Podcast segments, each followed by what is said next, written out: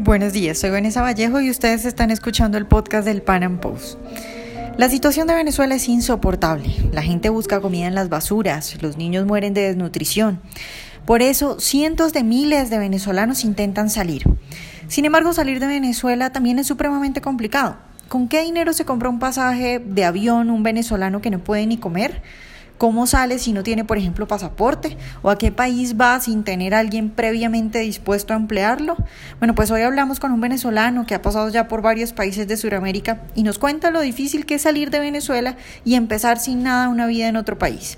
El politólogo Giancarlo de Viacé nos cuenta el drama del éxodo venezolano. También hablamos sobre el papel fundamental que puede jugar la comunidad internacional para ayudar a los venezolanos.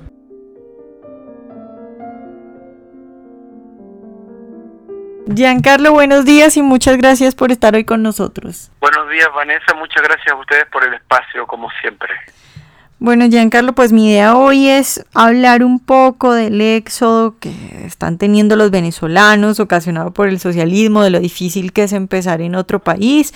Pero bueno, quiero empezar por el principio. Quiero empezar preguntándote qué tan difícil es salir de Venezuela y me refiero con eso a varias cosas, ¿no? Porque eh, respecto, por ejemplo, a qué tan difícil es conseguir un pasaporte y los papeles para salir, pero también he escuchado, por ejemplo, mucha gente que me dice, no, es que no salgo de Venezuela porque no puedo vender lo que tengo, porque no vale nada, entonces no puedo dejar todas mis cosas. Entonces, ¿qué tan difícil es salir de Venezuela? La verdad, Vanessa, que en este momento demasiado complicado porque cuando tú tienes un régimen que está degenerado desde el ámbito económico y que busca el control total, porque yo creo que ya es indiscutible que Venezuela es un régimen totalitario que controla todo, que cuando tú vas a, la intimidad de tu baño y no hay papel higiénico porque el régimen controla la economía, tú estás frente a un, a un régimen totalitario que te dice cómo, qué y cuándo comer, y, y en qué cantidades y qué productos, en fin. Mira, como lo has dicho, has identificado todos los problemas. Número uno, no hay material para los pasaportes y pagarlo es un precio irreal el que pone el gobierno. Primero ya el precio que puso el gobierno es costoso. Segundo, es un precio irreal porque igual sigue siendo un precio subsidiado. Y tercero, eh, no, no te vas a conseguir el, el, el pasaporte con, con con ese con ese dinero que pagues ahí tienes que pagar extra. Vas a tener que dar dinero, digamos, eh, por debajo a los funcionarios para que efectivamente tengan el pasaporte a tiempo para viajar. Otro tema, no hay dólares para viajar. Entonces, ¿cómo vas a viajar si es muy complicado que te acepten el cupo viajero? Porque en Venezuela el dólar es controlado, pero no hay casas de cambio, están prohibidas. Entonces, ya ahí tienes dos inconvenientes. Sin divisas para viajar al extranjero, porque el bolívar sabemos que no vale nada y segundo, y además anda a conseguir bolívares, lo complicado que es también al mismo tiempo, porque puedes tener dólares, pero no hay bolívares suficientes para satisfacer esa cantidad de dólares que tú tienes en la mano. Entonces te das cuenta que va mucho más allá que, que tener o no un pasaporte. Además, conseguir el pasaje. Los pasajes están costosísimos. Yo que soy inmigrante y puedo hablar de mi experiencia personal, mi pasaje costó 700 dólares a Chile y a Colombia un pasaje te cuesta mínimo 500 dólares y los venezolanos ganan que 10 dólares mensuales en, con, con la devaluación. ¿Quién se puede comprar un pasaje? Solamente personas que, digamos, tú accedimos a cierto nivel social, eh, pudimos tener ciertos respaldos en dólares, tanto dentro como fuera de Venezuela, y pudimos costearnos algo como un pasaje, y tampoco es que, eh, por lo menos yo en mi caso personal, como me vine con 300 dólares en el bolsillo y el pasaje que compré, más nada. Y como yo sé que hay 200 mil casos de alguien que tenía a alguien afuera y le pagó el pasaje para que por lo menos saliera, y así, no es una migración, digamos, muy holgada. Y tú dices, el otro gran problema, nadie te va a pagar lo que de verdad vale tu casa. Que hay un control también de, de, del precio de, los, de, los, de las casas, de los pisos, de los autos, de todo. Todo está controlado. Entonces nadie está dispuesto a pagar, tu, tu, su casa puede costar eh, un millón de dólares, pero ¿quién la va a pagar si nadie tiene esa cantidad de dinero además? Y mucha gente se está yendo y dejando sus casas abandonadas, y vendiendo lo material, digamos, lo que se pueda vender, porque no pueden venderla, es imposible. Y, y es verdad, eh, es, una, es una medida económica hasta sensata por parte de ellos, porque si llegan a salir de la dictadura, esas casas se van a revaluar pero si no las van a vender a precio absurdo. Y muchas van a quedar abandonadas también porque hay gente que no, no está dispuesta a volver. Giancarlo, eh, pasando, digamos, a, la segunda parte de, lo que es salir de Venezuela, muchos de los venezolanos que están saliendo pues tienen parada en Colombia o vienen a Colombia como destino final, o la utilizan para llegar a otro país. Eh, tú también estuviste en Colombia un tiempo. Quiero preguntarte qué tan difícil es para un venezolano quedarse en Colombia eh, y, por lo menos poder trabajar o buscar alguna forma de conseguir eh, pues el sustento. Mira, yo creo que no solo venezolanos, sino cualquier extranjero que quiera entrar a Colombia lo tiene muy complicado, demasiado complicado principalmente yo tengo la ventaja de que mi padre es colombiano y mi madre es venezolana, entonces, digamos, por el lado legal era más allá un trámite de, de, que mi padre me reconociera y, en fin, renunciara a una de las nacionalidades, porque también soy italiano, pero tenía esa ventaja, pero la gente común no la tiene. Entonces, ahí está el problema. Los venezolanos tienen que usar Colombia de trampolín porque o sea, que te puedes quedar y vas a conseguir trabajo, pero vas a vivir en los límites de la legalidad. No vas a ser un ciudadano pleno. Ahora, los venezolanos que se han ido con mayor nivel adquisitivo a Colombia y se han instalado hace rato y se casaron, como tú sabes que hay mucho, eh, digamos, zuliano con familia colombiana, como es mi caso, por la cercanía de la frontera, es otro cuento. Incluso los guajiros tienen esa ventaja que tienen las dos nacionalidades, pero el grueso de las personas no tienen eso. Entonces, no solo es eh, digamos, Colombia. En el mismo Venezuela es complicado ser extranjero, lo sé porque tengo familia colombiana y tengo una tía que nunca pudo acceder a la nacionalidad por lo complicado que era el procedimiento y tiene una cédula amarilla que, que es como, no eres ni legal pero tampoco ilegal, o sea, es una cosa súper sui generis y súper extraña. Eh, luego tienes México donde son rígidos, eh, incluso México tiene una frontera con, con el resto de Centroamérica, un muro, que eso no lo, no lo cuentan mucho porque México restringe mucho la inmigración centroamericana. Luego tenemos casos como el, argentino que privilegiaron solamente la migración europea y no les gusta mucho la migración nacional. Perú, Ecuador, que todos migran hacia Chile. Y Chile es de los pocos países, fíjate tú, que aunque tiene una, una, una ley de migración vieja porque es como de la época de la dictadura, es de los que mejor flexibilidad a la hora de migraciones tienen, porque tú para llegar a Chile no necesitas ni siquiera tener un contrato o pasar por requisito previo. Tú llegas acá y si consigues un contrato de trabajo siendo no profesional, puedes empezar a trabajar y a tramitar tu, legalidad y como en Santiago estaba rotado, se tarda como seis meses, pero fuera de Santiago se, te, dan tu, tu RUT y con eso ya tributas y eres ciudadano al otro día. Entonces, y Chile ha sido por excelencia actualmente el destino de migración de Latinoamérica y lo va a seguir siendo. Giancarlo, eh, en Colombia, por ejemplo, en los medios de comunicación esta semana sacaban un reportaje eh, de una gente en zona fronteriza que decía que los venezolanos estaban arruinando a los comerciantes. Yo lo sentí eh, un poco xenófobo el, el documental. ¿Tú sientes eso? ¿Sientes que por la cantidad de venezolanos que están saliendo a diferentes países ya hay rechazo hacia los venezolanos?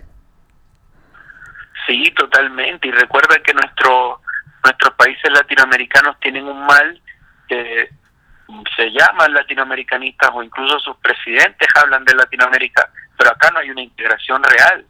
Venezuela y Colombia tienen rivalidades y no se sienten ninguno hermano latinoamericano, Uruguay, Argentina, Paraguay, Chile, Perú, eh, ¿me entiendes? Eh, tiene, y, eh, Chile, Perú, Argentina, tienen esas rivalidades ancestrales que no se han pulido. Y ahora, yo puedo hablar en el caso venezolano, yo soy descendiente de inmigrantes italianos y, aparte mi papá es colombiano y nunca he tenido ningún rechazo porque digamos que allá la migración con el mestizaje siempre se ha integrado muy bien, sobre todo la comunidad italiana que es la más grande. Pero por ejemplo, Chile está recibiendo una gran migración de y eso está generando un poco de racismo dentro de la sociedad. ¿Por qué? Porque es miedo, miedo al que es distinto, miedo al que es nuevo. Y eso es normal en la sociedad tenerle miedo al que es diferente. Ahora la cuestión es que los gobiernos sepan, y los gobiernos y los ciudadanos, sepan gestionar buenas campañas donde comunicacionales, obviamente, donde sepan integrar y bien a los extranjeros, porque, por ejemplo, ¿qué pasa en Chile? No tienen problemas con los venezolanos. El 70% aproximadamente, según las cifras que tiene el Ministerio eh, de, Migración, el Servicio de Migración acá en Chile, son, son somos mano de obra calificada y me incluyo porque yo soy profesional, soy politólogo. Entonces, en la, la minoría tiene trabajos, digamos, de no profesionales. Entonces entra en un mercado mucho más reducido y donde hay mucho espacio para, para ciertas cosas que nos hacían. Por ejemplo, acá en Chile no está tan, tan desarrollado la ciencia política y el asesoramiento comunicacional como en Venezuela, que había campaña todos los años. Entonces, son mercados que están ahí, que nadie los ha tomado, pero que alguien puede llegar y tomarlos y no se van a molestar. Pero los trabajos de base, donde trabaja la mayoría, porque acá en Chile igual la mayoría, digamos, sigue teniendo trabajo no calificado, o podría decirse, tal vez 50 y 50, no lo sé. Eh, la cuestión es que estos son los que se sientan amenazados, eh, trabajos no calificados, y ahí es donde dicen, y ese es el que viene a cubrir el haitiano, ¿entiendes la cuestión? Entonces el haitiano viene a quitar trabajo no calificado y eso crea empieza a crear rechazo y un discurso de odio frente al haitiano, porque además es negro, porque además habla eh, otro idioma que no es el, el nativo, no, ni siquiera habla español, ni siquiera se parece a ti culturalmente. Entonces, todas esas características, que claro, si alguien me escucha va a empezar a decir que soy racista, que soy xenofóbico y un montón de cosas, porque eso es la, la típica, pero no, esta es la realidad política, esta es la realidad de las migraciones, y teniendo en cuenta de esa realidad, incluso de la misma idiosincrasia latinoamericana, que uno puede dar soluciones efectivas a través de las políticas públicas. Si no, no hay otra fórmula. Claro, Giancarlo, precisamente eso te quería preguntar, ¿qué, ¿qué soluciones crees tú que pueden dar los gobiernos, por ejemplo el de Colombia, a, esta migración que no va a poder detener y que apenas está empezando? Porque pues supongo que vendrán más venezolanos ahora. lo, lo, lo principal es que tener en cuenta que los venezolanos no es una migración cualquiera, porque vienen de un país que hace no mucho había gozado, digamos, por lo menos del desarrollo de lo, del desarrollo característico del siglo pasado, pues digamos la vanguardia por todo el crecimiento petrolero y qué sé yo, y se realizó mucha inversión. Entonces, los venezolanos conocimos cierta calidad de vida. Que nunca se redujo la pobreza, sí, esas son otras cosas del modelo que yo no estoy nada de acuerdo porque era un modelo totalmente socialdemócrata y no se no se fijaron en crear riqueza, sino en distribuir la riqueza, que era a través del petróleo, con economía centralizada y proteccionista, proteccionista, etcétera, etcétera, etcétera, es otro tema.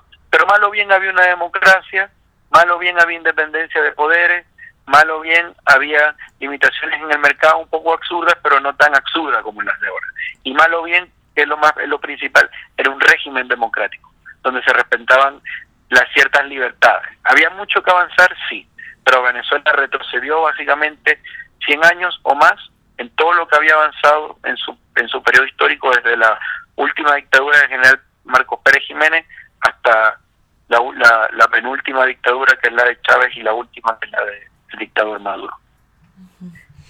Entonces, por lo, bueno, y si me, si me dices tú específicamente qué pueden hacer los países latinoamericanos, primero tienen que empezar a desmontar esas leyes retrógradas y antimigración que tienen yo no sé cuántos años, desde el siglo pasado o más, en algunos casos, que no las actualizan.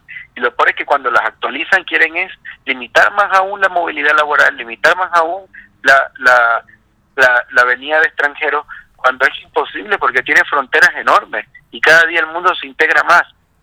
Yo no digo que abran la, las fronteras para que entre todo el mundo o viceversa, que cierren las fronteras para que no entre nadie. No, creo que tienen que haber reglas claras y que para eso está el Estado, para hacernos la vida mucho más fácil y no para complicarnos mucho más la vida. Si yo soy venezolano, profesional y quiero irme a Chile y, y, tengo la posibilidad, pues que los países abran las puertas a las personas que tienen la posibilidad, sobre todo cuando en tu país sabe, sabe todo Latinoamérica que no le está pasando bien y Colombia puede hacer eso, y México puede hacer eso, y Panamá puede hacer eso, y España puede hacer eso, y Estados Unidos puede hacer eso, que, que ahora tienen esas complicaciones de políticas migratorias, pero más allá de restricciones es reglas claras, más nada.